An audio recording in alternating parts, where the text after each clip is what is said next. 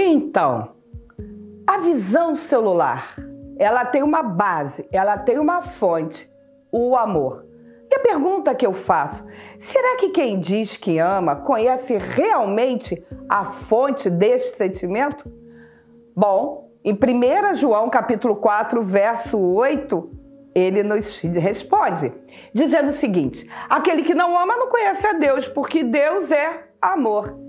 Esse texto nos remete, nos ensina a pensarmos sobre o caráter de Deus. Ele é amor. Agora, entendendo que a visão celular tem uma ótica do cuidado em amor, como não amarmos aquele que Deus ama?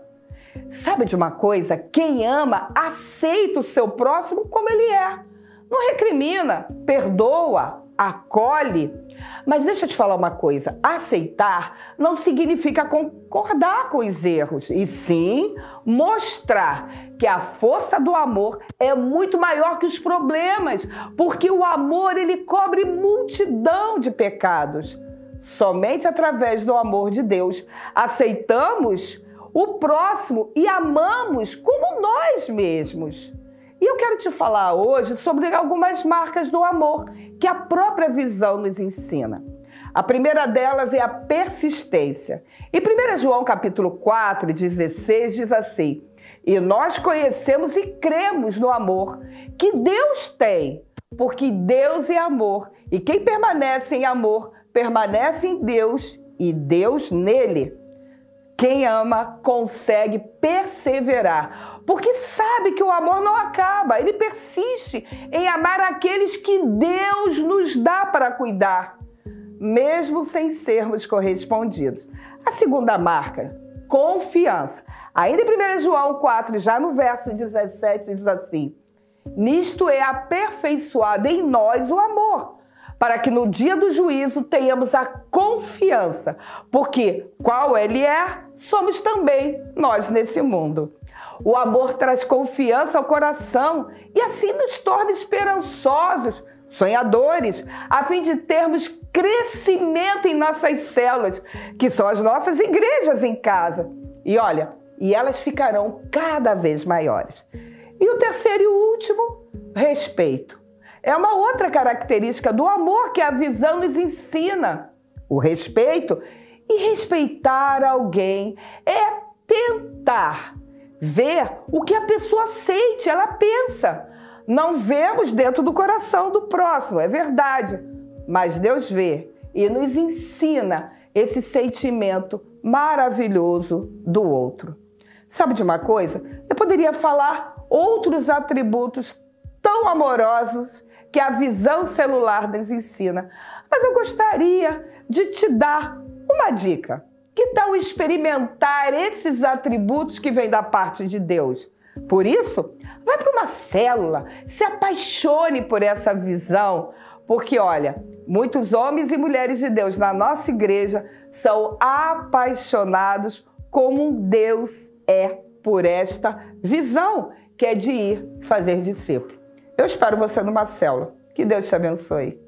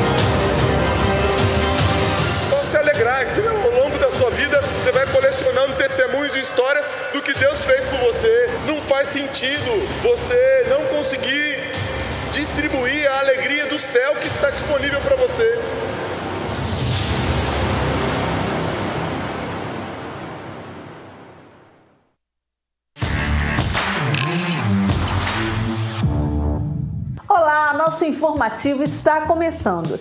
Você já conheceu o programa Esferas, que está com as inscrições para a seleção até o dia 25 de janeiro? Então confira os critérios de ingresso e seja um dos líderes que vai impactar o Brasil e o mundo. Existem mais de 2 mil povos no mundo que não conhecem o Evangelho. Cerca de 3 mil línguas que ainda não tiveram Bíblias traduzidas e 2 bilhões de pessoas que não conhecem a Jesus.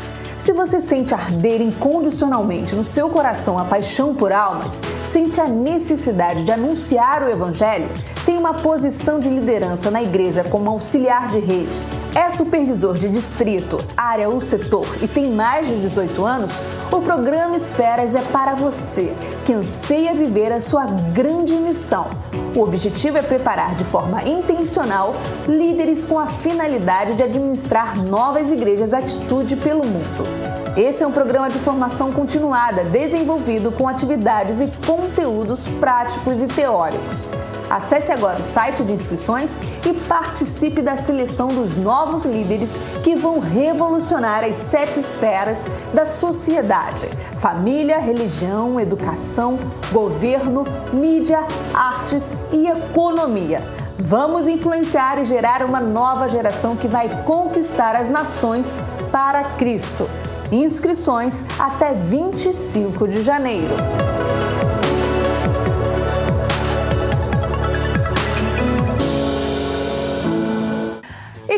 Continua o Summer Festival 2021. Todos os sábados de janeiro com grandes nomes, sempre às sete e meia da noite. as minhas vestes brancas estão só te esperando.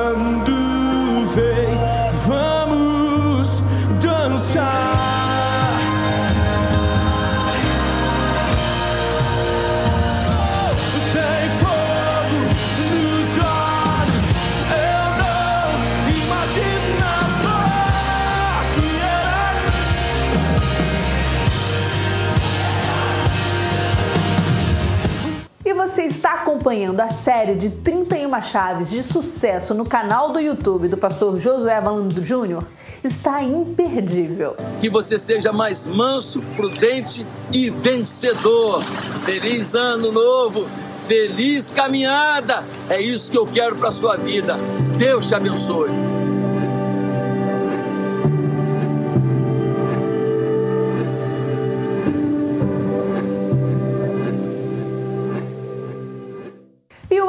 Atitude Kids está com inscrições abertas para novos integrantes do coral. Pais e mães, atenção que o meu recado agora é para vocês. Se o seu filho tem de 3 a 12 anos e gosta de cantar ou sabe tocar algum instrumento, esse é o momento de você inscrevê-lo no coral do Atitude Kids. As inscrições já estão abertas para as audições de 2021. Invista na vida espiritual do seu filho e também permita que ele faça parte de um grupo que leva o amor de Jesus através do louvor. E de 22 a 28 de fevereiro acontece a Semana do Poder. Todas as noites teremos palavras que vão ativar o nosso ano de 2021. Acompanhe as informações nas nossas redes sociais e fique informado.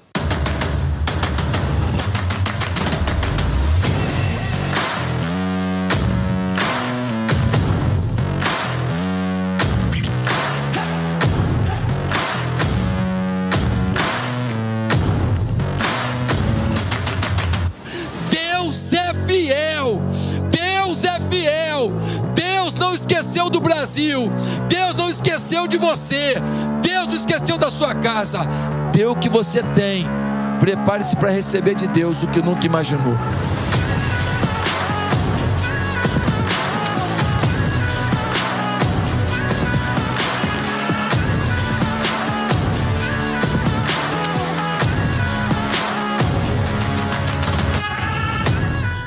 Eu te vejo no próximo informativo. Até lá. Tchau, tchau. Lealdade é um dos atributos de Deus. É algo que plantamos e que gera frutos com a ajuda do nosso Pai, Senhor. Sermos leais é sermos obedientes aos princípios de honra, integridade, honestidade e retidão. exercendo fidelidade a cada compromisso assumido nas diferentes áreas da nossa vida. A lealdade será a sua boa semente lançada e justiça será a chuva de bênçãos que te alcançará em 2021. Aproveite e desfrute da presença de Deus. Levante-se e adore ao Senhor. Bem-vindo à sua casa. A paz do Senhor, igreja. Vamos louvar o Senhor com as nossas palmas. Aleluia. O livro de Salmos, no capítulo 30, verso 4, diz assim: Cantem louvores ao Senhor, vocês, os seus fiéis. Louvem o seu santo nome. Aleluia. O que o homem não pode, Deus pode. Repita isso: o que o homem não pode, Deus pode. Ele pode todas as coisas, amém? Glória a Deus.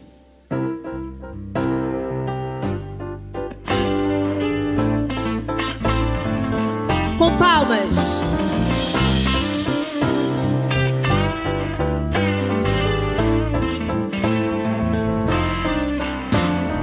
Deus pode restaurar o que perdido É só você crer e suas promessas confiar. Não desista de Deus, Ele não desistiu de ti. Deus pode. Oh,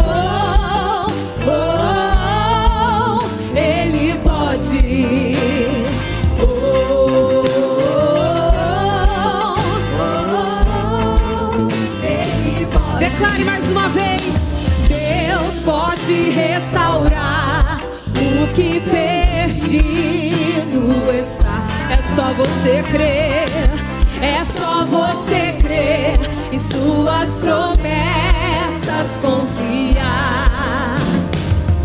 Não desista de Deus, Ele não desistiu de ti. Deus pode. Oh,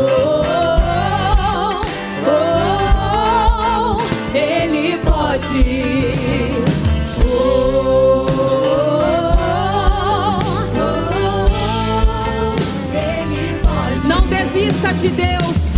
Não desista de Deus. Ele não desistiu. Não desista, não desista de Deus. Ele não desistiu. Não desista, não desista de Deus. Ele não desistiu de ti. Não desista de Deus. Ele não desistiu de ti. Aplauda esse Deus que nunca desiste, nunca abre mão de ninguém. Ele é Deus. E porque Ele é Deus, nós o adoramos. E o adoramos porque esse Deus que pode todas as coisas decidiu enviar Jesus, o seu único filho, para que o véu que fazia separação entre ele e o homem fosse rasgado. E hoje você, mesmo do seu jeito, com todos os seus defeitos, com todas as suas falhas, pode se achegar diante dele. Ah, mas eu não sei orar direito. Você só precisa abrir a sua boca e falar com Ele como se fala com um pai. Ah, mas eu não sei falar com o pai. Ele te ensina. Apenas tenha certeza de que o acesso foi liberado e você pode se chegar diante dele. O véu já se rasgou e eu tenho livre Obrigada, Deus. O véu já se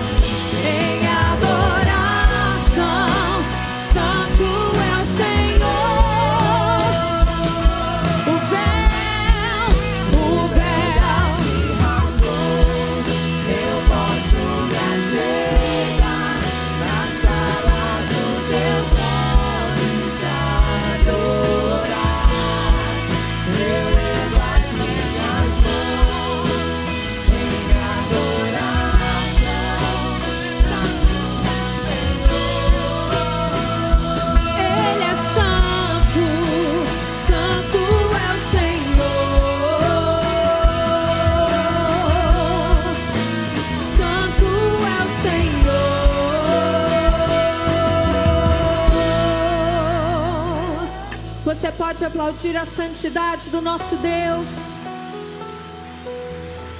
Oh Pai, nós rendemos toda a glória a Ti, toda a glória para Ti, Senhor, nenhuma glória para nós. Salmo 115, 1 diz: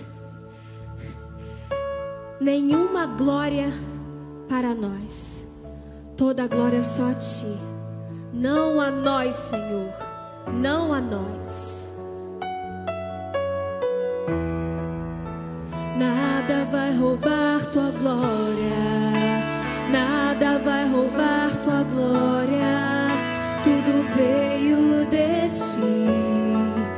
tudo volta.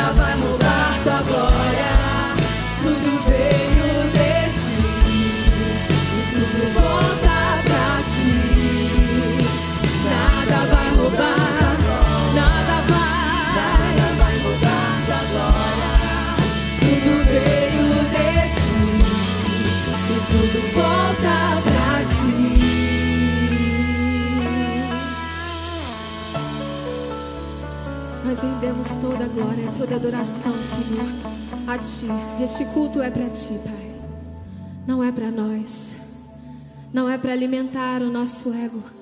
É para dizer o quanto nós amamos a tua presença, Senhor. Nós amamos a tua presença. Apocalipse diz que dia e noite, sem parar, os quatro seres viventes e os 24 anciãos e os anjos adoram a majestade do Rei Jesus e eles cantam: Santo, Santo, Santo é o Senhor Deus Todo-Poderoso que era, que é e que há de vir. Santo, Santo, Santo é o Senhor Deus Todo-Poderoso que era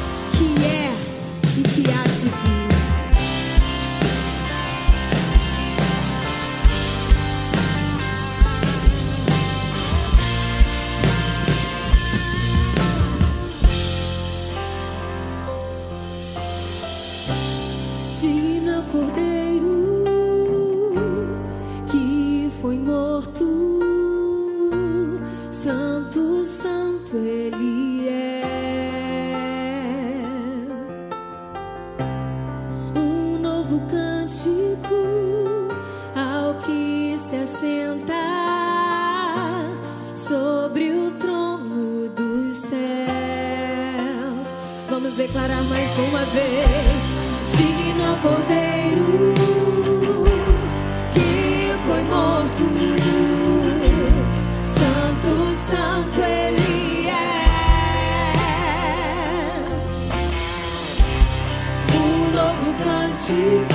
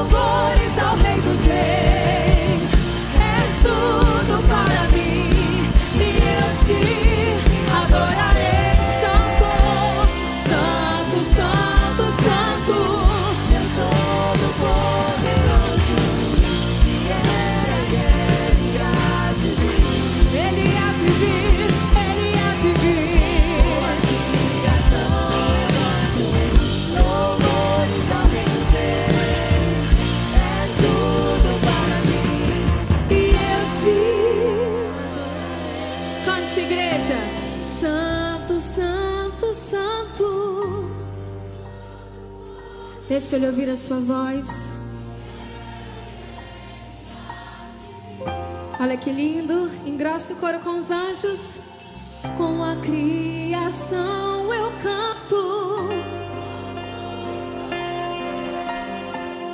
És tudo para mim e eu te. Deixa eu dizer uma coisa que eu aprendi há muito tempo.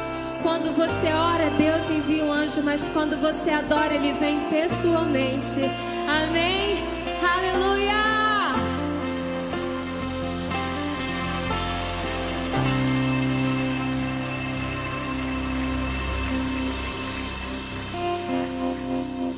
Como ela acabou de falar, é bom que a música pode parar, mas a adoração continua. É bom demais quando a gente percebe que quando a música para, nós conseguimos ainda saber que Ele é fiel e Ele é justo. Ele nos enxerga como nós somos. Ele nos enxerga além do que a gente tem, além do que a gente veste, além do que a gente pensa sobre a gente. Quantas vezes você já se deparou diante da presença de Deus para descobrir que Deus ele pensa uma coisa sobre você que é muito além do que você está pensando? Imagine se o seu pensamento agora definisse o que Deus está pensando sobre você agora.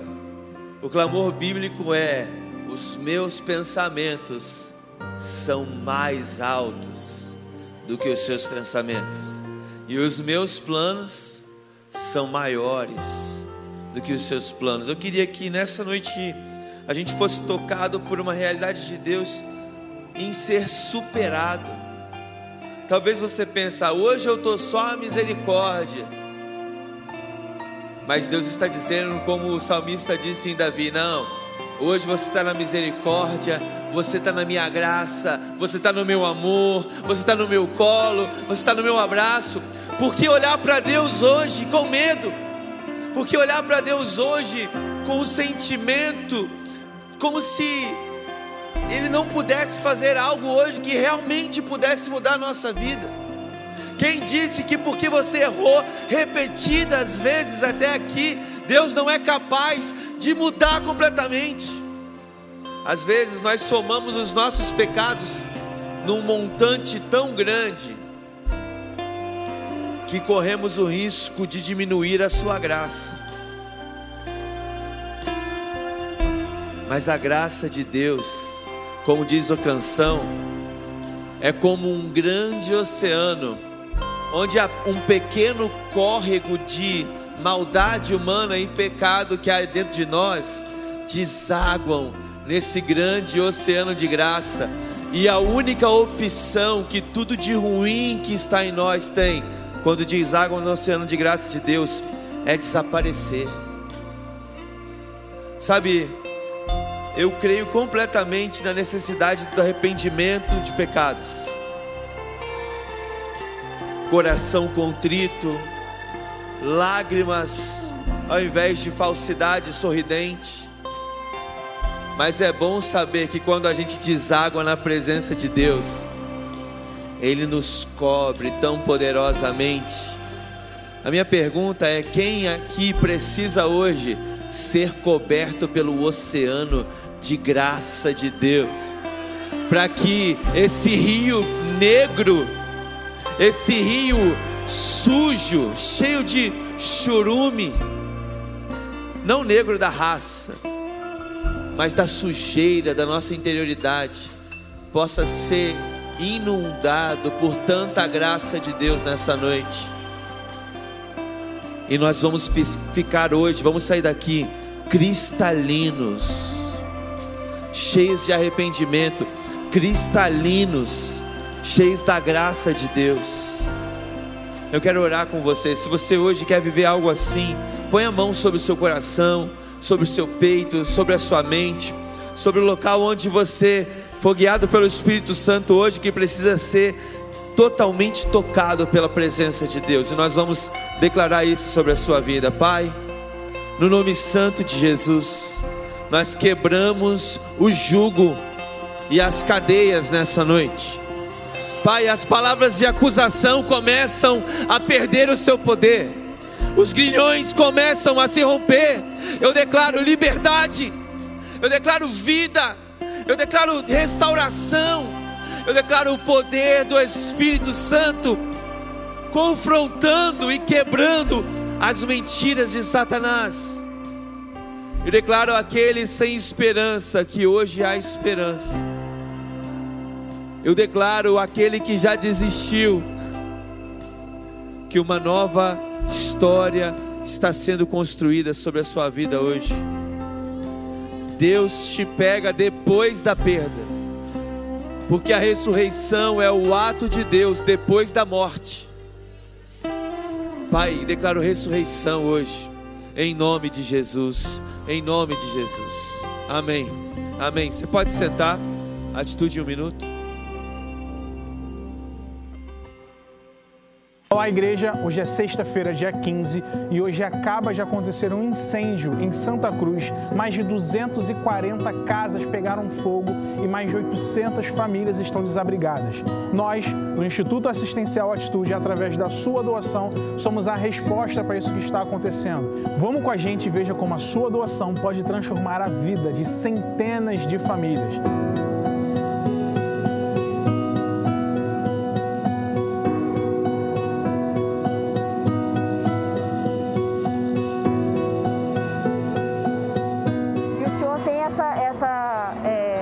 Deficiência já há quanto tempo? Eu tenho, eu tenho 45 anos. Eu, eu tive essa doença com um ano e dois meses de idade.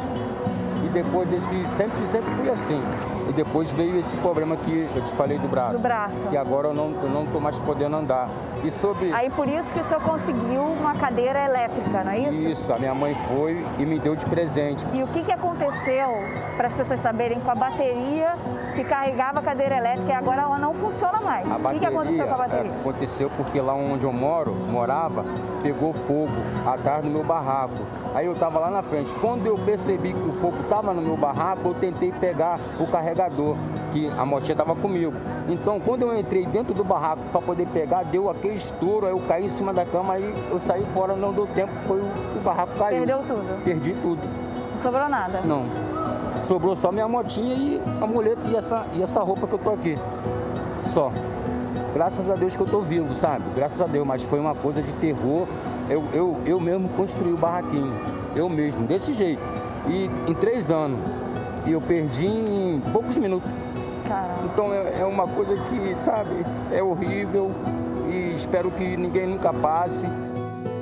O Instituto Assistencial Atitude é também resposta para aqueles que mais precisam e que passaram por momentos terríveis, momentos de calamidade no nosso Rio de Janeiro. Muito obrigada a você que desde o fim do ano topou o desafio de doar 90 reais por mês para o Instituto, 3 reais por dia. Graças à sua doação, nós podemos estar aqui hoje, num momento de grande tragédia, sendo esperança para essas famílias que perderam tudo. Se você ainda não faz parte dessa campanha, por favor, entre nesse QR Code, entre no nosso site e faça parte da campanha dos R$ reais por dia. Muitas e muitas famílias já estão sendo beneficiadas graças à sua generosidade. Nós podemos transformar o nosso Rio de Janeiro. Muito obrigada a vocês.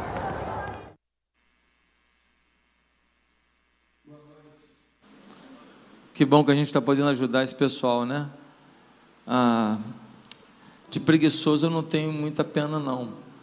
Mas eu tenho muita pena de gente trabalhadora que passa dificuldade, que tenta conseguir alguma coisa, vender um churrasquinho, vender um, um, um chocolatezinho, e de repente perde tudo. É, é muito triste isso. Nós precisamos mudar a cidade. Nós precisamos mudar os conceitos da cidade. As pessoas precisam ter um pouco mais de compreensão que não dá mais para estragar um arroz, um feijão na nossa dispensa, ou uma manteiga, ou um iogurte, enquanto tem gente que passa fome. É ou não é verdade? Não acaba estragando? Fora que tem aqueles bichos malditos que entra no, na ervilha, entra lá no arroz, quando você vai ver já está tudo tomado. A gente precisa confeccionar uma nova postura de vida para a cidade, porque a única esperança é a igreja. Ah, nós estamos esperando nos políticos, não o judiciário, não o Ministério Público, tudo comprometido, tudo porcaria. Ah, mas tem gente boa? Tem, em todo lugar tem gente boa. Mas você sabe que tem muita gente ruim. Você sabe. A ONG, ONG tem ONG boa e tem muita ONG que é só para roubar dinheiro. O que vai mudar uma sociedade é você. É o crente sendo crente. É o cristão sendo cristão. É a igreja levantando a bandeira e dizendo: ó, não aceitamos a corrupção, não aceitamos a maldade, não aceitamos a injustiça. E estamos aqui para lutar por isso com a nossa própria vida. Isso pode mudar a cidade. Não tem como a gente mudar a cidade sem gastar dinheiro. Aliás, uma coisa que eu queria te dizer é que o que você tem de mais barato para oferecer a Deus é seu dinheiro.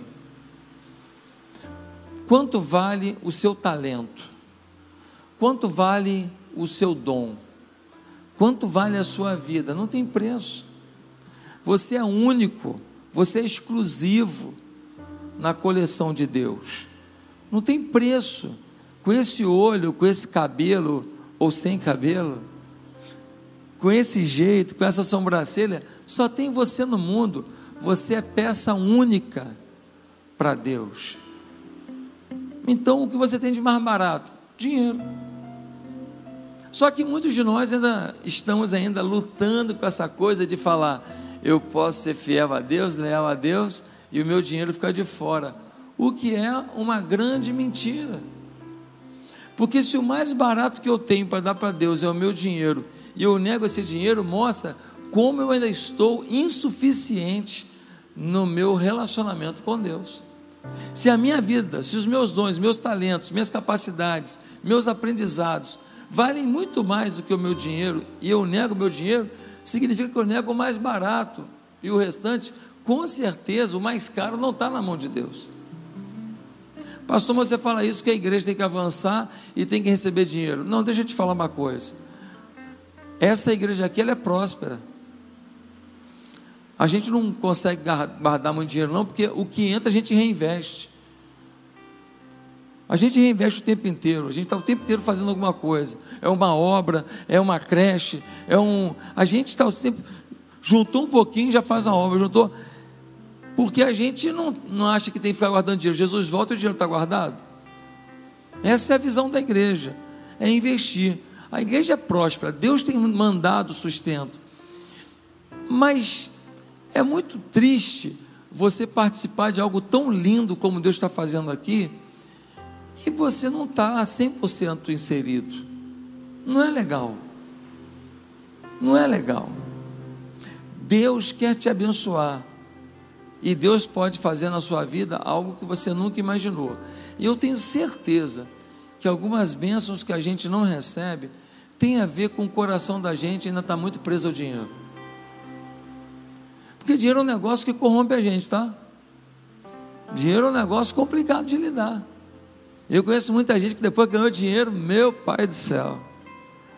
Aí a família já não servia, a mulher dele já ficou velha para ele, os filhos já não tinham atenção dele.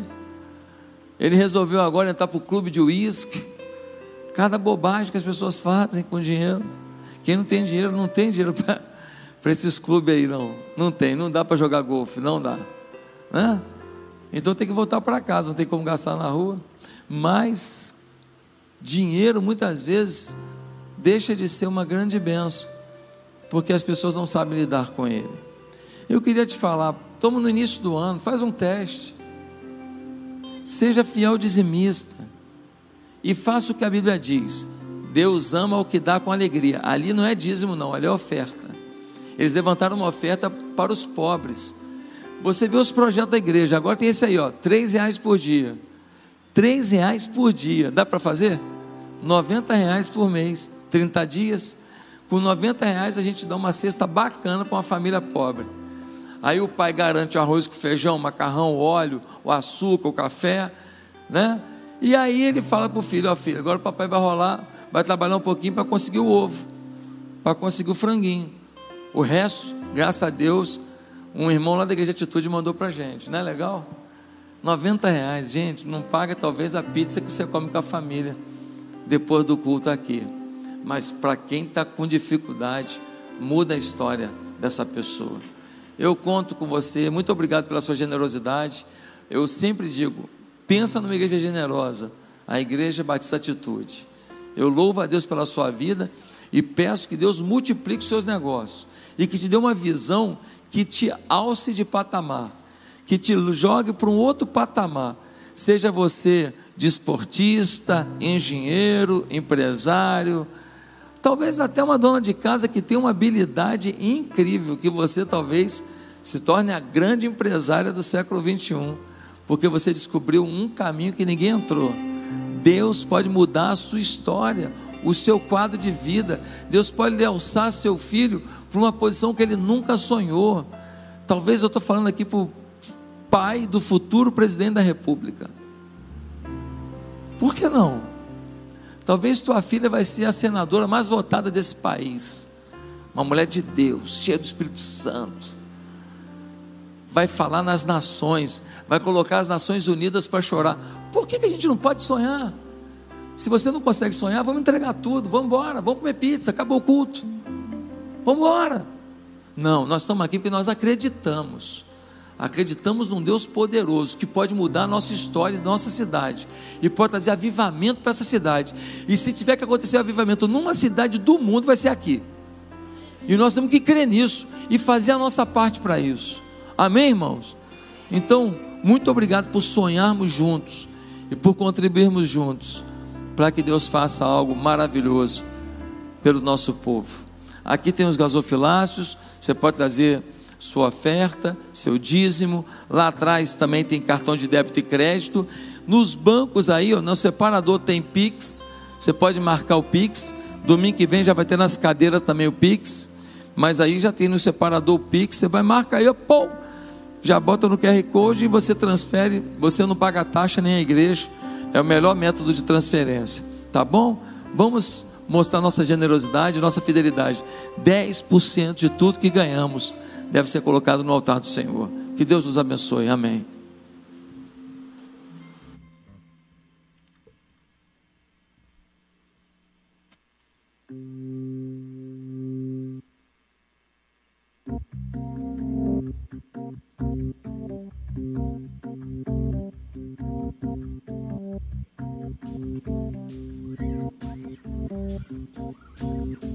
Me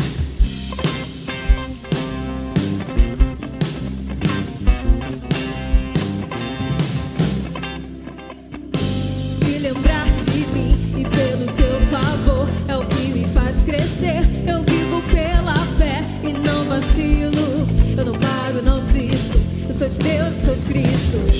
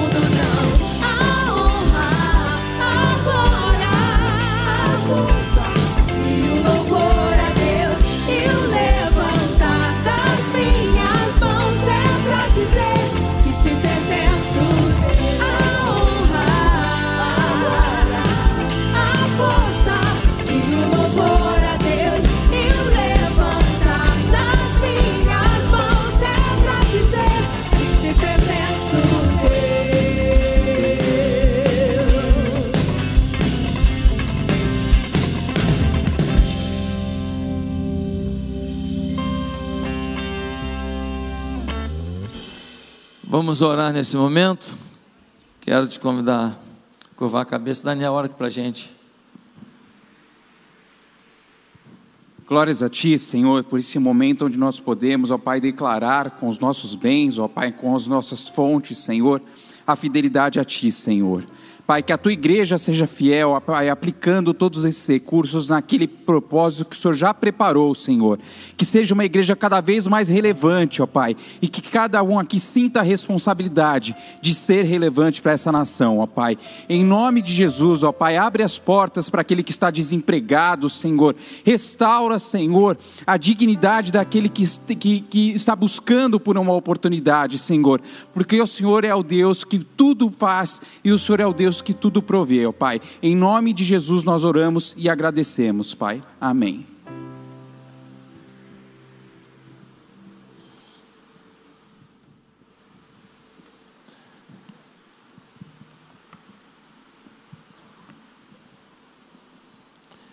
Queridos, nós estamos muito convictos de que o tema desse ano foi dado por Deus. Porque o grande problema do mundo hoje é a lealdade. Alguém pode dizer, não, o grande problema do mundo hoje é o coronavírus. Se não fosse a deslealdade, o coronavírus já estava resolvido. Ou boa parte do problema. Um grande problema hoje é a deslealdade. As pessoas não se unem, são desleais na resolução de problemas que atingem toda a humanidade. Dá uma olhada enquanto empregado desleal. Aceita um salário, fala que vai trabalhar, faz corpo mole, rouba o teu cliente. Você não está lá, pega dinheiro no caixa, fala mal do chefe para todo mundo, enfraquece a equipe. Deslealdade. Olha quanta deslealdade de marido com esposa, quanta deslealdade de, de pai com filho bota no mundo, mas assim, não é leal, não luta pelo filho. Quanta deslealdade de filho com pai. O pai tem suas dificuldades também, suas necessidades. O filho não faz o menor esforço para compreender, para ajudar. Simplesmente faz o que dá na cabeça dele, desonra um pai, desonra a mãe. Deslealdade. Dá uma olhada na deslealdade dos homens públicos. Não todos, só 95%. Porque eu estou de bom humor. Que tristeza. Quanta deslealdade. Quanto voto vendido. Quanta quanta coisa que não tem como fim atender o povo, mas atender os interesses de um grupo ou de outro. Deslealdade. Deslealdade de gente que rouba merenda de criança, sim ou não? Merenda de criança, criança pobre, vai para a escola, ela está esperando macarrão, macarrão com salsicha que eu comia. Porque aquele macarrão com salsicha faz parte da dieta do dia. Aí a criança vai para a escola não tem não tem a salsicha. Porque um vagabundo que tem dinheiro de sobra, que tem iate, que tem avião, que tem helicóptero, roubou a salsicha da criança. Pelo amor de Deus, muita deslealdade, sim ou não? Muita deslealdade. E a deslealdade com os empresários? Não, porque esses empresários, rapaz, o cara deu, conseguiu montar uma empresa, começou do zero, gerou 200 empregos, 200 pessoas estão alimentando suas famílias com aquilo ali. Aí na hora do lucro do cara, ele virou bandido agora. Deslealdade isso. O empresário, às vezes, é acusado o tempo inteiro, está gerando emprego, o risco é todo dele. Se quebrar, quem quebra é ele. Quem é empresário é que sabe do que eu estou falando. Ser empregado tem uns inconvenientes, mas ser empreendedor é assumir todo o risco. Quanta deslealdade, às vezes, falam das pessoas, deslealdade com os policiais. Ah, o policial fez coisa, ah, tá bom, mas e subiu o morro, trocando tiro, as balas batendo aqui, ó. e ter uma mãe em casa com dois filhos pequenos esperando esse marido. É fácil? Só fala o lado ruim, não fala o lado bom, não? Deslealdade com os médicos, estão aí na frente de batalha, lutando pelo Covid. Aí um médico lá tratou mal, fala mal de tudo quanto é médico. Não, quanto médico está ali pagando um preço para salvar a vida? Então, assim, deslealdade, muita deslealdade. E tem um texto na Bíblia que fala de uma, de uma lealdade assim, pouco vista. Uma relação de lealdade que realmente nos emociona. E hoje eu quero falar sobre pessoas que inspiram lealdade, porque é o seguinte: se eu e você não inspirarmos as pessoas a serem leais, o que vai acontecer? A deslealdade vai reinar. Mas se nesse ambiente aqui é o terceiro culto, milhares de pessoas passaram por esse culto hoje, fora os que estão pela internet. Se cada um de nós inspirar lealdade, o que vai acontecer? Nós vamos multiplicar a lealdade na cidade, a lealdade no país, a lealdade no mundo. Por isso, abra sua Bíblia em Ruth, capítulo 1, e nós vamos ler esse capítulo. Vou pedir para todo mundo que está precisando sair, se tiver que sair, sai agora. Quem chegou atrasado, senta lá atrás. E se o neném chorar, vai lá fora, cuida dele e depois volta. Vamos ter muita atenção nessa palavra de hoje, amém, irmãos? Ela é muito importante para a gente. Ruth capítulo 1 diz assim: Na época dos juízes, houve fome na terra. Um homem de Belém de Judá, com a mulher e os dois filhos, foi viver por algum tempo nas terras de Moabe. O homem chamava-se Elimeleque. Sua mulher Noemi e seus dois filhos, Malon e Quilion. Eram efrateus de Belém, de Judá. Chegaram a Moabe e lá ficaram. Morreu Elimeleque, marido de Noemi, e ela ficou sozinha com seus dois filhos. Eles se casaram com duas mulheres moabitas, uma chamada Orfa e a outra Ruth. Depois de terem morado lá por quase dez anos, morreram também Malo e Quilion. E Noemi ficou sozinha, sem os seus dois filhos e sem o seu marido. Quando Noemi soube em Moabe que o Senhor viera em auxílio do seu povo, dando-lhe alimento, decidiu voltar com suas duas noras para sua terra. Assim ela, com as duas noras, partiu do lugar onde tinha morado. Enquanto voltavam para a terra de Judá, disse-lhes Noemi: Vão, retornem para a casa de suas mães que o Senhor seja leal com vocês, como vocês foram leais com os falecidos e comigo. O Senhor conceda que cada uma de vocês encontre segurança no lar do outro marido.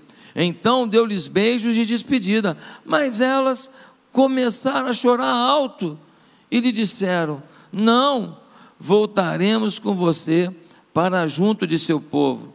Diz, porém, Noemi: Voltem, minhas filhas, porque viriam comigo? Poderia eu ainda ter filhos que viessem a ser seus maridos? Voltem, minhas filhas, vão, estou velha demais para ter outro marido. E mesmo que eu pensasse que ainda há esperança para mim, ainda que eu me casasse essa noite e depois desse luz filhos, iriam vocês esperar até que eles crescessem? Ficariam sem se casar à espera deles?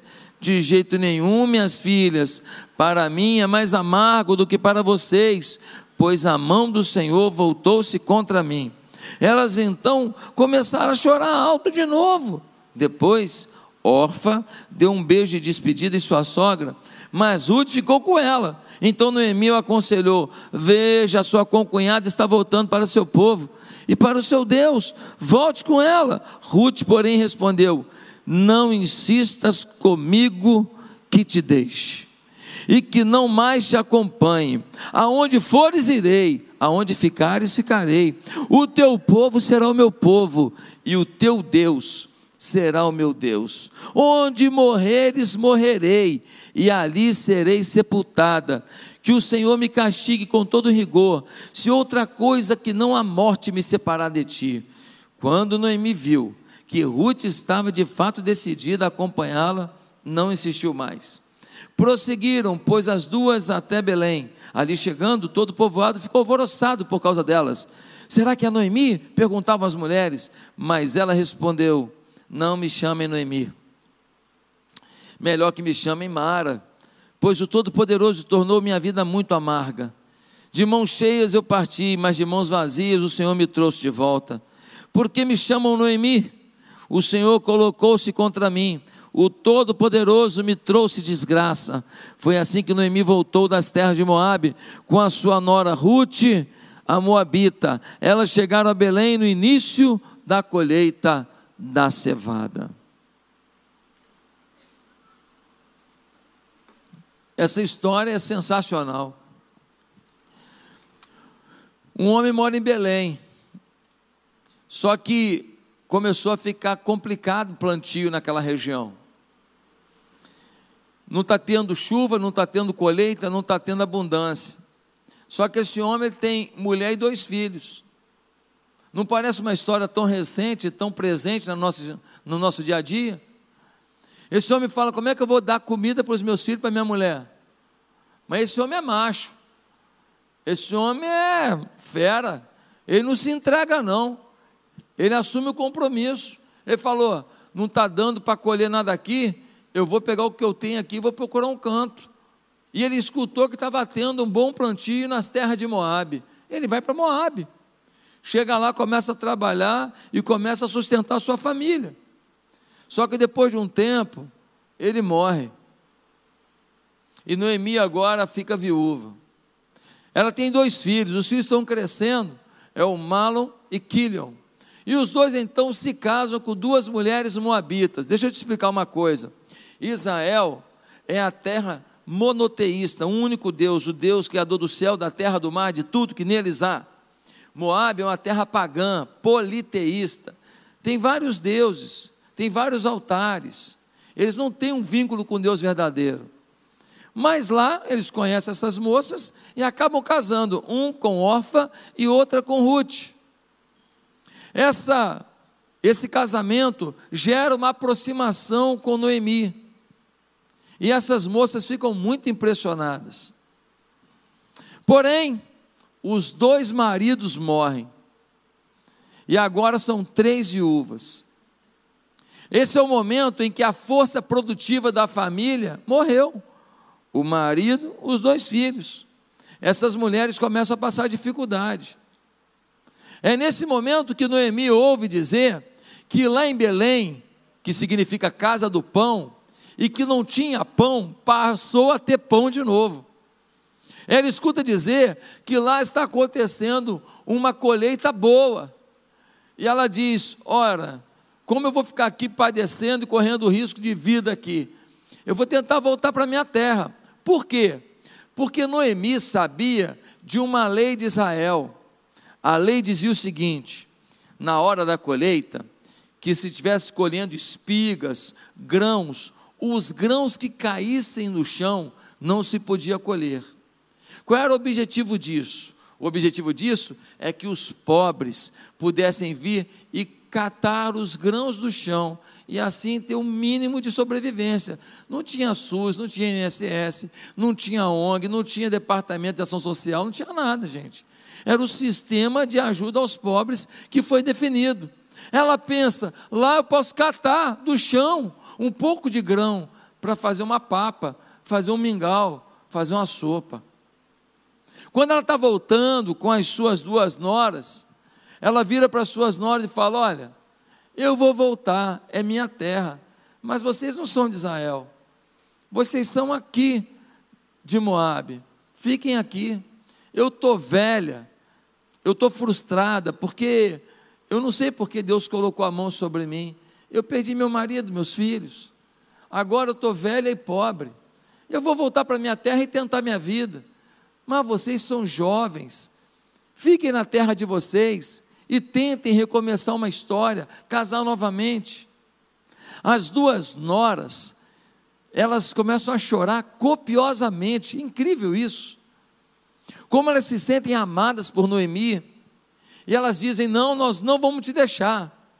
E a Noemi insiste: Gente, eu não tenho filho para dar para vocês, vocês não podem acabar com o futuro de vocês, fiquem aí e recomecem a história de vocês. Então, órfã vem, dá um beijo de despedida, chorando na sua sogra e vai embora. Ela fala para Ruth: Ruth, a sua concunhada já foi, pode ir, eu me viro. Eu vou pegar a estrada aqui e eu vou achar um, um, uma raiz, eu vou achar uma folha, eu vou achar algum córrego, eu vou comendo o que der, eu vou chegar lá na minha cidade. Então Ruth disse para ela: Olha, nem tente me tirar de perto de você. E aí ela fala uma coisa muito forte, no versículo 16: Aonde fores, irei, onde ficares, ficarei, o teu povo será o meu povo, e o teu Deus será o meu Deus.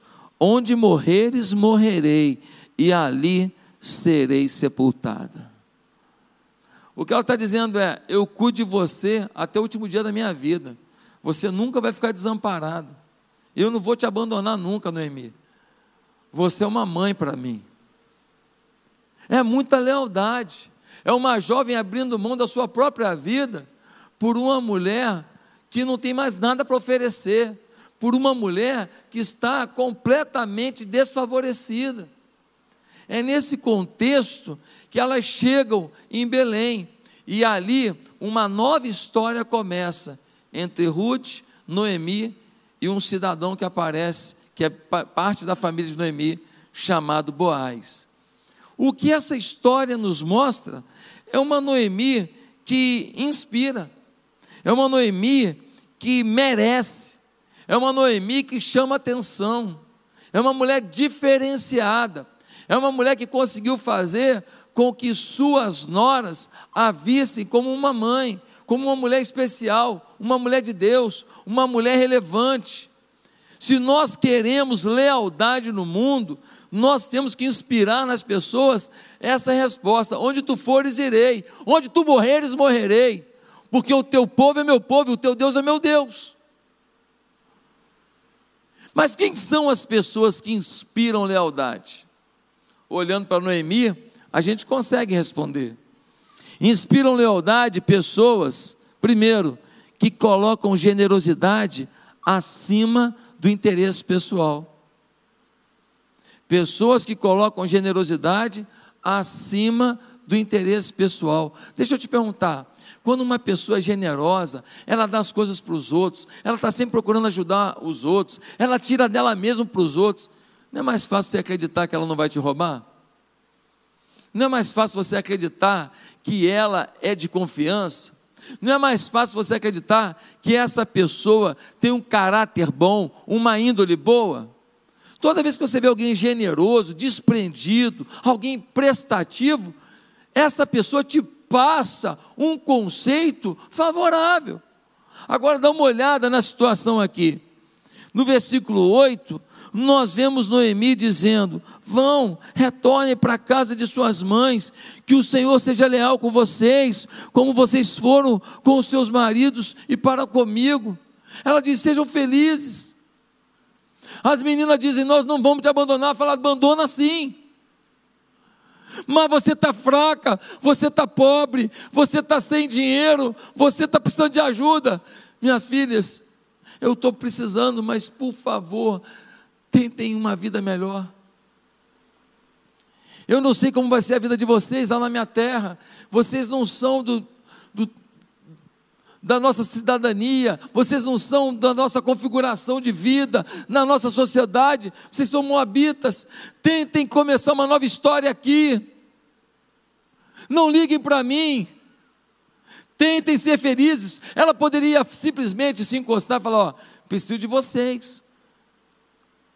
Eu estou velha, eu estou precisando de comida, eu estou precisando de roupa, eu estou precisando de remédio. Me ajudem. Ela poderia se ancorar nas duas, mas não. Ela abre mão, dizendo: primeiro vocês. Primeiro vocês. Noemi é aquele tipo de mulher que é tão generosa que faz com que as pessoas fiquem constrangidas. Tem gente que é tão generoso que te constrange, é ou não é? Ela fala: Minhas filhas, olha como é que ela trata as noras. Minhas filhas, tentem casar novamente. Eu não tenho um filho para dar para vocês. Minhas filhas, por favor, tentem um novo rumo. Há pessoas que só pensam no próprio umbigo. Há pessoas que até podem te ajudar, mas primeiro eles. E você sente isso. Você sente que para eles a prioridade é suas vontades, seus interesses, seus ideais. Farinha pouca, meu pirão primeiro. É a filosofia de muita gente. Muita gente na igreja é assim. Se a igreja está atendendo, tal, tal, tal, beleza. O dia que não atende, pronto, não serve mais nada, nada presta. É desse jeito. Isso é deslealdade. A esposa a vida inteira foi legal, então, um belo dia a esposa teve uma atitude, não foi legal, tal, pronto. Não perdoou, não perdoou, mas ela te perdoou um milhão de vezes. Você já falou um monte de droga para ela. Ela falou uma droga, um dia você pronto, só bate nessa tecla. Caramba, que coração sem capacidade perdoadora você tem. Isso é deslealdade. Tem muita gente caminhando pela vida sem generosidade, mas só buscando o interesse pessoal. São sanguessugas.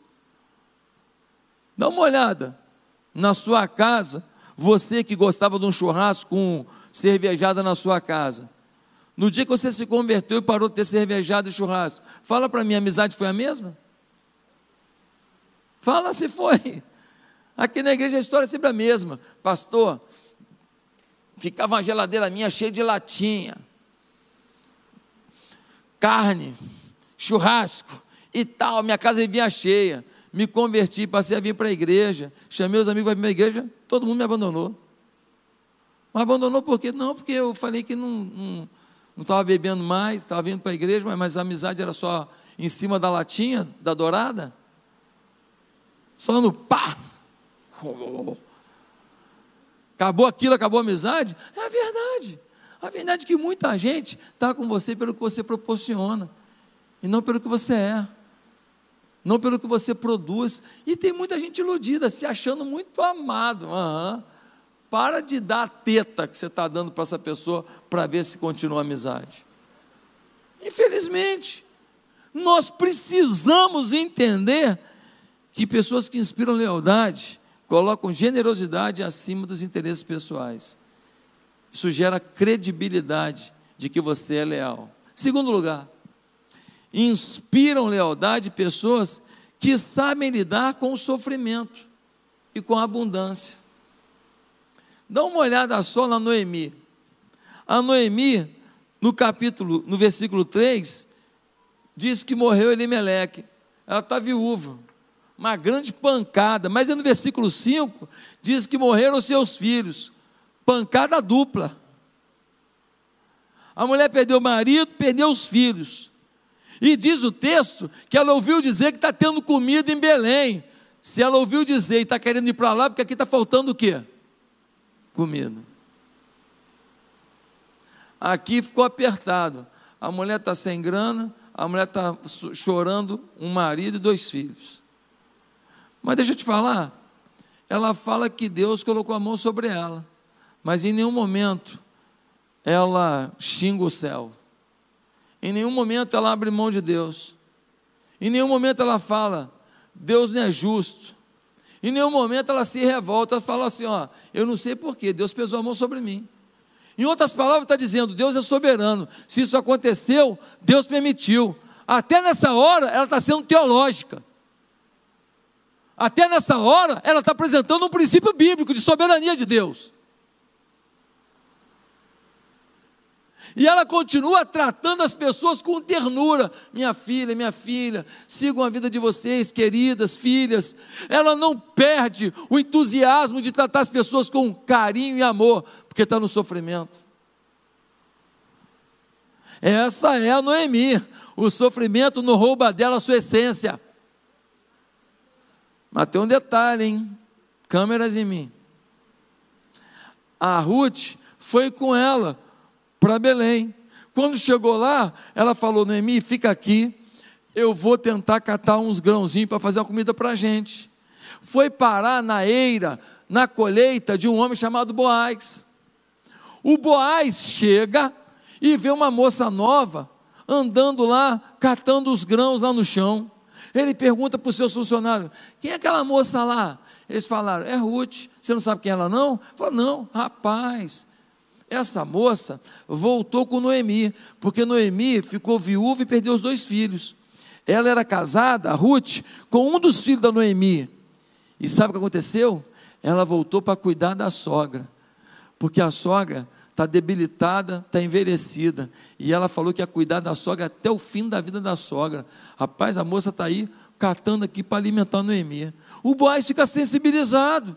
E fala: É mesmo? Chama a moça lá. Trouxeram a moça e falou: Ó, você pode pegar isso aqui, pegar aquilo ali, pode pegar aquilo outro, se precisar de água gelada, pega a água dos meus empregados aqui. E ele fala para os empregados: bota um pouco mais de grão, bota um pouco mais de espiga aqui para ela, para ela carregar, bota num saco para ela carregar, ajuda ela a levar até lá fora. Ela chega na Noemi, cheia de comida. A Noemi olha e fala assim: Nossa, quanto que você colheu? Como é que pode?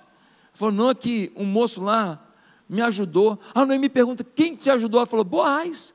Boaz é parente nosso, é parente do meu marido.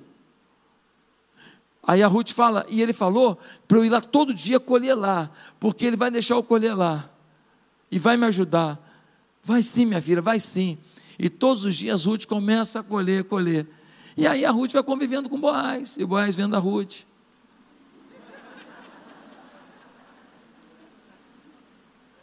My Andrews Lord. E ali vai convivendo, convivendo, até que um dia a Noemi dá umas dicas para a Ruth, e a Ruth tem lá uma conversa com o Boaz, e, a, e o Boaz casa com a Ruth. E o Boaz é milionário. E o Boaz é um homem importante e respeitado. E a menina que era uma imigrante pobre, naquele dia se torna esposa de um dos homens mais ricos e respeitados de toda a região. E sabe o que aconteceu? Ela ficou grávida de um menino chamado Obed. E o Obed depois casou e teve um filho, Gessé. E o Gessé casou e teve um monte de filho. E um dos filhos dele se tornou o maior rei da história, o rei Davi. Sabe quem criou Obed? para Ruth. Sabe quem discipulou Obed para Ruth? Teve ali participação direta? A Noemi. A Noemi agora tem um quartinho dela com ar-condicionado, Netflix, frigobar, uva verde, uva roxa. É, empadão, micro-ondas, se quiser, bota empadão de madrugada, dá uma esquentadinha. A vida dela mudou mas ela continua com os princípios da fé, ensinando Obed o caminho do Senhor. No meio da pobreza, ela continua sendo Noemi. No meio da riqueza, ela continua sendo Noemi. Não eram as condições que diziam quem ela ia ser, mas aquilo que ela tinha dentro dela, a essência dela, a presença de Deus em sua vida. Tem gente que quando está na pobreza, quando está na dificuldade, sai de perto, que xinga todo mundo, bate todo mundo, não respeita ninguém, sim ou não? E tem gente que quando está na pobreza, na dificuldade, é um carinho só, não falta vigília. Não chega atrasado no culto, entrega oferta todo culto. Dá paz do Senhor para cada irmão. Mas quando ganha um dinheirinho, quando melhora a vida, eita! Sai de baixo, pisa em todo mundo. Não pode mais ajudar, no, não pode liderar a célula, mas não. Não pode, estou muito ocupado. Não pode trabalhar para Jesus. Estou muito ocupado. Sim ou não? Noemi não. Na pobreza ou na riqueza, na escassez ou na abundância, eu sou Noemi, serva do Deus vivo. Que você possa dizer a mesma coisa sobre a sua vida mas inspiram lealdade também pessoas que demonstram visão sábia diante das situações. Não basta colocar generosidade acima do interesse pessoal, não basta saber lidar com o sofrimento, com a abundância, precisa demonstrar visão sábia diante das situações.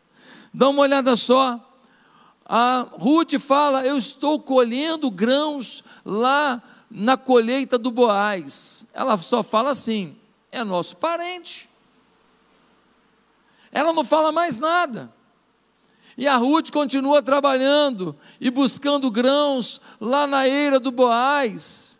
E a Ruth chega em casa e fala: Ah, hoje ele foi tão, tão bacana. Ele mandou até um caldo de cana, com pastel de queijo de cabra. É, ele mandou, mandou, é muito generoso ele. É mesmo, Ruth? Você está achando ele generoso, né? Ah, você admira ele? Ah, admiro. Com todo respeito, Noemi. Uhum. E a Noemi finalmente fala assim um dia: Ô Ruth, deixa eu te falar uma coisa. O Boaz é uma pessoa muito séria. E ele está com dificuldade de fazer o que ele pode fazer. O que? Ele pode ser o seu resgatador. Existia uma lei que é a lei do levirato. Quando morria um irmão, o irmão seguinte, na cadeia de irmãos, né, assumia a esposa do outro, para poder dar sustento para essa mulher. Porque naquela época não tinha INSS, é a previdência da época, irmão. É a previdência da época. Só que não tinha irmão nenhum para assumir. Então começa a entrar em outro grau de, de parentesco. E o Boaz era parente da, da Noemi e do Elimeleque. Ele podia resgatar, casar com Ruth e dar descendência à família de Elimeleque. Então a Ruth fala, a, a Noemi fala para Ruth: Ruth, faz o um favor para mim. Ah, pega aquele seu perfume de almíscar do deserto, bota um cheiro gostoso, pega aquele seu vestido de linho, que é o único que você tem, aquele bonitinho, bota aquele vestido, penteia o cabelo, e você vai ver onde que Boaz está dormindo. Você vá e deite aos pés de Boaz. Quando ele acordar, ele vai te ver dormindo aos pés dele. Mas e aí? Ele vai entender tudo. A Ruth vai e deita aos pés de Boaz. Quando Boaz acorda, ele olha, ele diz, o que, que é isso? A Ruth diz, me disseram que você ia entender tudo. Ele falou: Entendi. Entendi tudo. Eu já estou entendendo um tempão, só estava sem coragem para falar. Ele fala assim: só tem um problema. Tem um camarada que pode te resgatar na minha frente. Aí ele, mas eu vou resolver. Ele vai lá e fala com o camarada: Ô Fulano, a Noemi voltou. Você não quer pagar o preço das terras dela, não? as terras do marido dela, você é o resgatador da frente, você pode assumir as terras, as terras eu quero. Ele falou assim: só tem um detalhe, tem que levar também a nora dela, uma moabita. Porque tem que alguém resgatar e dar descendência à família. Ele fala: não, não, sogra uma só.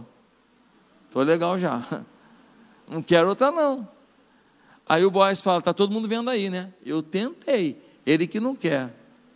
Então ele se torna o resgatador de Ruth, casa com Ruth. E então começam a viver uma vida muito linda na presença do nosso Deus. Que conselho sábio de Noemi. Que informação precisa. Foi observando o dia a dia, foi percebendo o que estava acontecendo e finalmente mostrou para Nora como chegar e ter um desfecho tão lindo de um casamento tão abençoado entre ela e Boaz. Mas em último lugar, vou pedir alguém no teclado. Em último lugar, inspiram lealdade pessoas que amam a Deus com compromisso. Pessoas que amam a Deus com compromisso. Quando a gente fala pessoas que amam a Deus com compromisso, parece um pleonasmo. Parece que não tem necessidade de ficar repetindo isso. Se ama a Deus, tem que ter compromisso. Pois é, mas tem um monte de gente hoje que não está entendendo assim. Veja você que a Ruth, ela era moabita. Ela foi criada adorando deuses pagãos. Ela foi criada participando de cerimoniais em altares pagãos. Mas na hora que a, a Noemi fala, segue minha filha, vai ver tua vida, ela fala assim: o teu povo será o meu povo, e o teu Deus será meu Deus. Onde tu morreres, ali morrerei. Sabe o que está dizendo? Noemi, eu nunca vi uma mulher que vive o que prega e que prega o que vive como você. Eu estou numa terra que tem um monte de Deus e um monte de gente que fala que é devoto do Deus A, do Deus B, do Deus C, do Deus D, do Deus E, do Deus F, mas eu nunca vi uma pessoa que tem um Deus só e que diz, e que vive, e que pratica, e que mostra intimidade e devoção a esse Deus como você. O seu Deus é o meu Deus, Noemi. E eu não abro mão de uma discipuladora igual você. Eu não abro mão de conviver com uma mulher que me inspira como você. Eu aprendi quem é Deus com você. Eu aprendi a ser leal a Deus com você. Eu aprendi a sofrer crendo na soberania de Deus com você. Eu quero essa vida que você tem, essa intimidade que você tem, essa fé que você tem, Noemi. Porque Noemi amava a Deus de verdade. E quem ama a Deus de verdade tem compromisso. Deixa eu te falar. Você sabe o que é lealdade e o que é deslealdade. A gente é desleal porque a gente quer. Por exemplo, os seus vizinhos tudo morrendo sem Jesus. Você não convida ninguém para vir à igreja, nem para ir para a célula, não evangeliza. É lealdade ou deslealdade? Você sabe.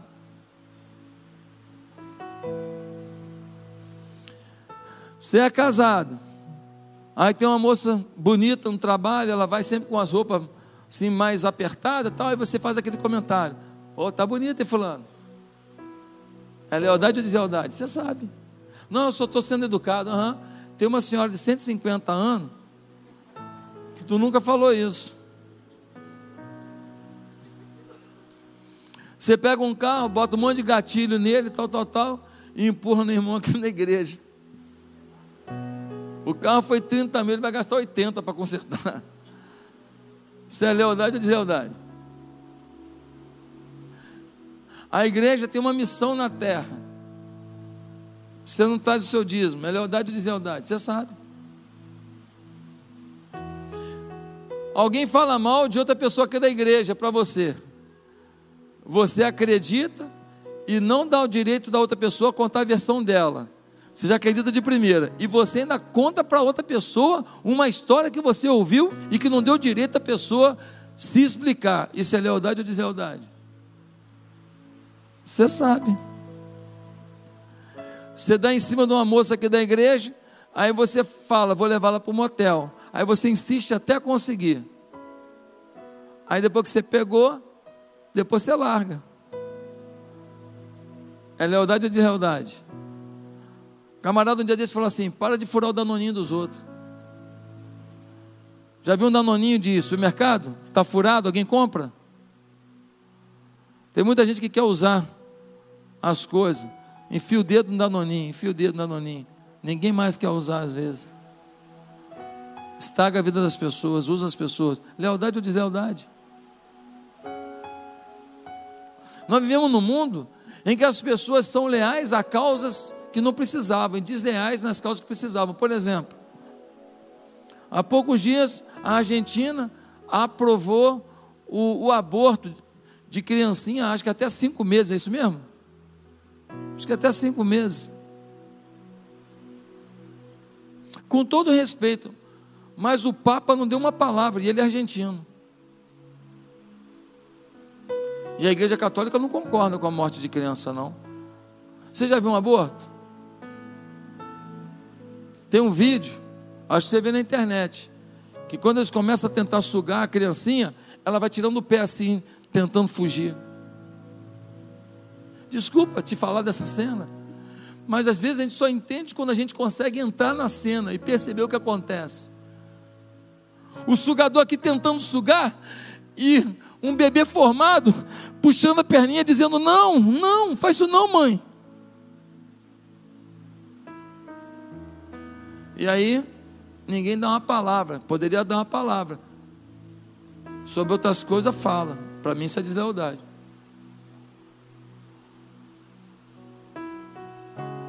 Quando você vota num candidato, que o cara é ladrão, você sabe que ele é ladrão. Pô, mas ele te ajudou. Conseguiu resolver um problema para você. Se é lealdade ou deslealdade? Responde aí, seu coração, você sabe. Ah, mas não sabia que ele era ladrão. Não sabia, tudo bem. Mas quando sabia?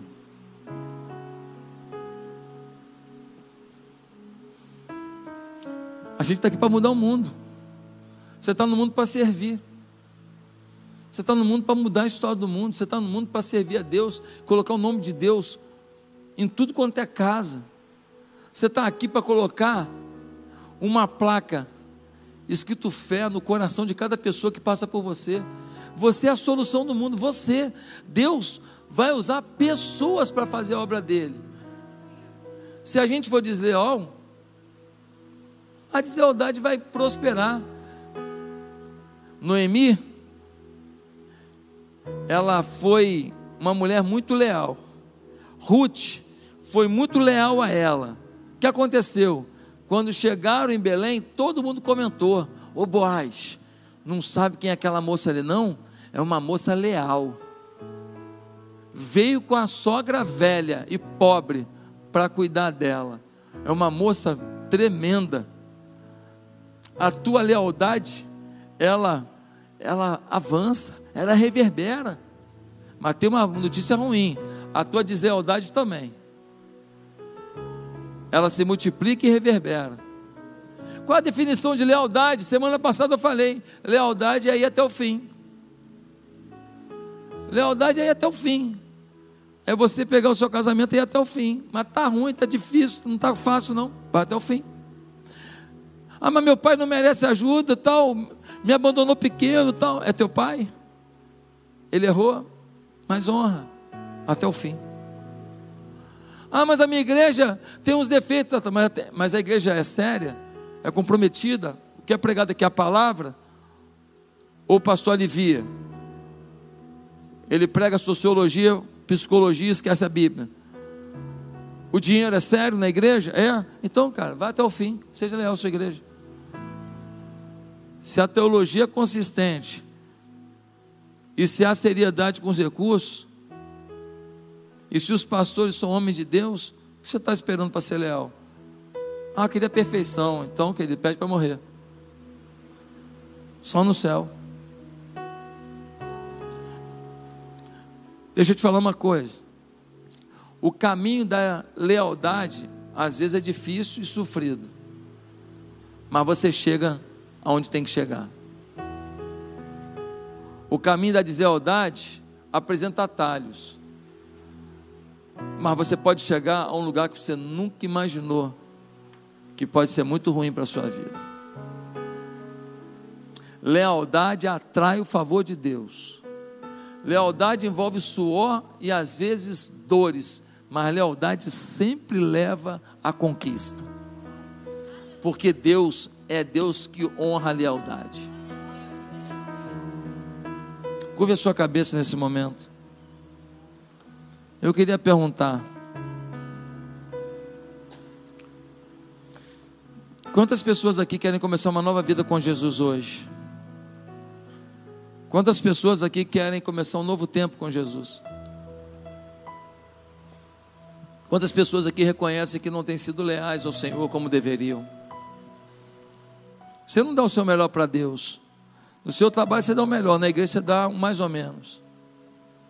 Você não é leal à sua família. Você é mais esforçado no trabalho que com sua mulher.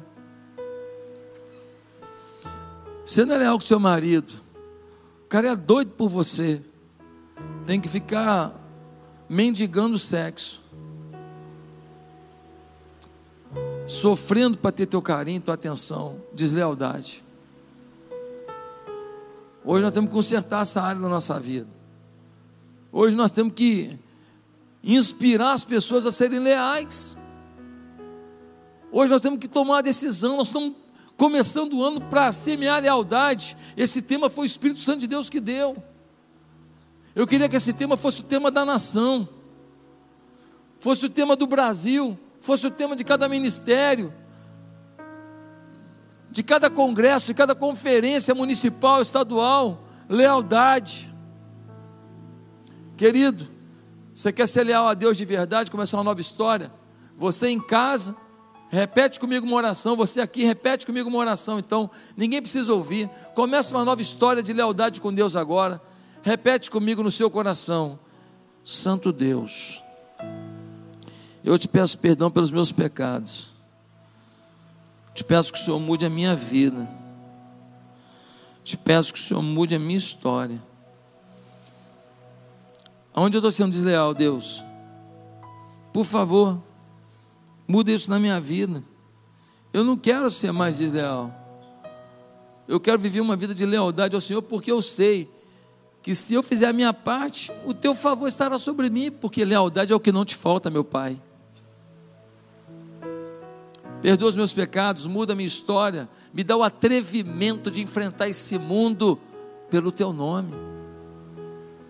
Eu quero te servir. Eu não vou me entregar, eu não vou parar a tua obra, não. Eu não vou dar desculpa que é pandemia, por isso que eu estou devagar. Não, eu quero servir o Senhor. E é no nome de Jesus que eu oro. Amém. A igreja continua de cabeça baixa em oração. Eu queria perguntar quantas pessoas aqui fizeram esta oração comigo, dizendo: Eu quero começar uma nova vida com Jesus, um novo tempo com Jesus. Se você fez essa oração comigo, levante bem alto a sua mão e abaixe em seguida. Eu quero orar por você. Deus abençoe, pode baixar a mão. Há mais alguém? Deus abençoe, pode baixar a mão. Mais alguém? Deus abençoe, Deus abençoe, Deus abençoe, Deus abençoe, Deus abençoe, Deus abençoe. Glória a Deus. Essa fileira inteira para Jesus, glória a Deus. Mais alguém começando, Deus abençoe, Deus abençoe, Deus abençoe, Deus abençoe, pode baixar a mão. Mais alguém começando uma nova história com Jesus hoje. Mais alguém dizendo: Não, pastor, tem coisas desleais na minha vida para com Deus, eu vou acertar isso hoje. Eu não sei como é que vai ser, mas Deus vai fazer na minha vida. Levante bem alta a sua mão. Eu quero orar em seu favor. Deus te abençoe. Deus te abençoe. Mais alguém? Começando, Deus te abençoe lá na esquerda. Estou te vendo. Glória a Deus pela sua vida. Mais alguém dizendo: Eu quero uma nova vida em Jesus. Deus abençoe lá atrás. Glória a Deus. Mais alguém dizendo. Mais alguém declarando: Deus te abençoe. Glória a Deus pela sua vida. É uma decisão que só você pode tomar. Ah, pastor, para que eu vou levantar a mão? Para quê? Para quê? Para dizer: Eu estou aqui, Senhor. Tem alguém aqui querendo ser leal? Vem sobre a minha vida, Senhor. Muda a minha história, Senhor. Quem mais está querendo dizer isso para Deus hoje? Recomeçar a sua história com lealdade a Deus, vivendo um novo tempo na dependência de Deus. Deus abençoe, pode baixar a mão. Mais alguém? Levante bem alto a sua mão. Deus te abençoe, querido. Deus abençoe. Deus te abençoe, querido. Mais alguém? Levante bem alto a sua mão. Mais alguma pessoa? Deus abençoe. Deus abençoe. Lá atrás estou vendo. Glória a Deus. Mais alguém? Mais alguém? Deus abençoe. Glória a Deus pela sua vida. Mais alguém dizendo isso, eu quero lealdade na minha vida. Levante bem alto a sua mão. Eu quero orar por você. Mais alguma pessoa? Você em casa tem um WhatsApp aí. Você quer começar uma nova vida com Jesus? Vai nesse WhatsApp que está aí na tela e escreve: Eu quero Jesus. Eu quero Jesus. Escreve aí nesse WhatsApp: Eu quero Jesus, por favor. Nós queremos orar por você. Entrar em contato com você. Agora, você que levantou a mão, por favor, fique de pé no seu lugar. Fique de pé no seu lugar, nós queremos orar pela sua vida, por favor. Todos que levantaram a mão, são muitas pessoas. Vou precisar de mais líderes de célula, pastores aqui ajudando. Por favor, todos que levantaram a mão, nós vamos cada vai ter um conselheiro do seu lado. Vai ter um do seu lado, por favor. Fique de pé. São muitas pessoas, me ajudem. Fique de pé, isso, nós vamos orar por você. Vamos cantar uma canção apenas uma vez. Vamos lá. Fique de pé, isso. Nós queremos orar por você. Torna o meu coração leal. Pode ficar de pé, nós vamos chegar até você.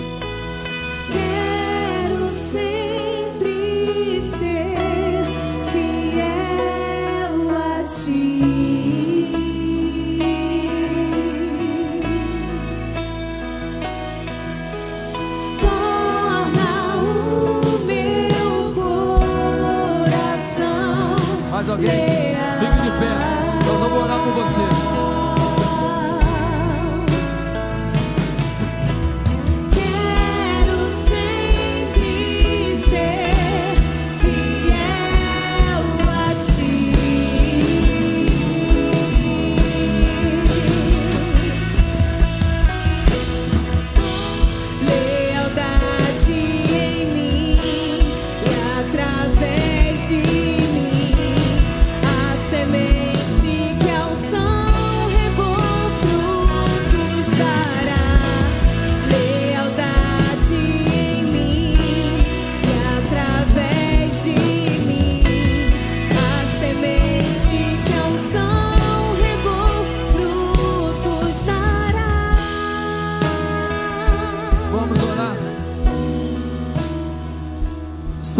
Deus, graças te damos por mais essa manifestação do teu amor nesse culto.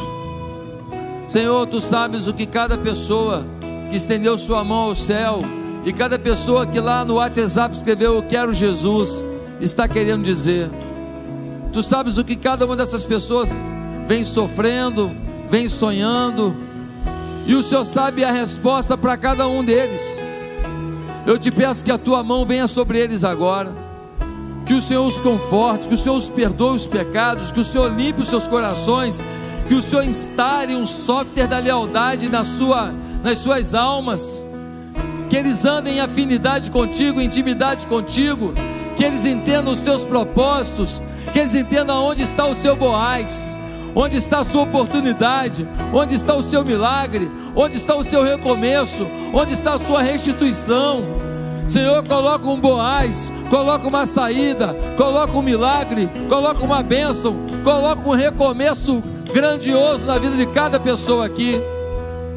E que todo o teu povo que está nesse culto online ou aqui, que saiamos daqui dizendo: a lealdade se instalou na minha vida como nunca serei um homem mais leal, um marido mais leal, uma mulher mais leal, um filho mais leal, um pai mais leal, um servo de Deus mais leal, um membro de igreja mais leal. Vou trabalhar para o Senhor, vou abrir a minha casa para evangelização, vou fazer a obra do Senhor, não vou parar. Deus, enche com a tua glória esse povo aqui, leva-nos para uma semana grandiosa e poderosa. É no nome de Jesus que nós oramos. Amém e amém. Deus te abençoe. Boa semana.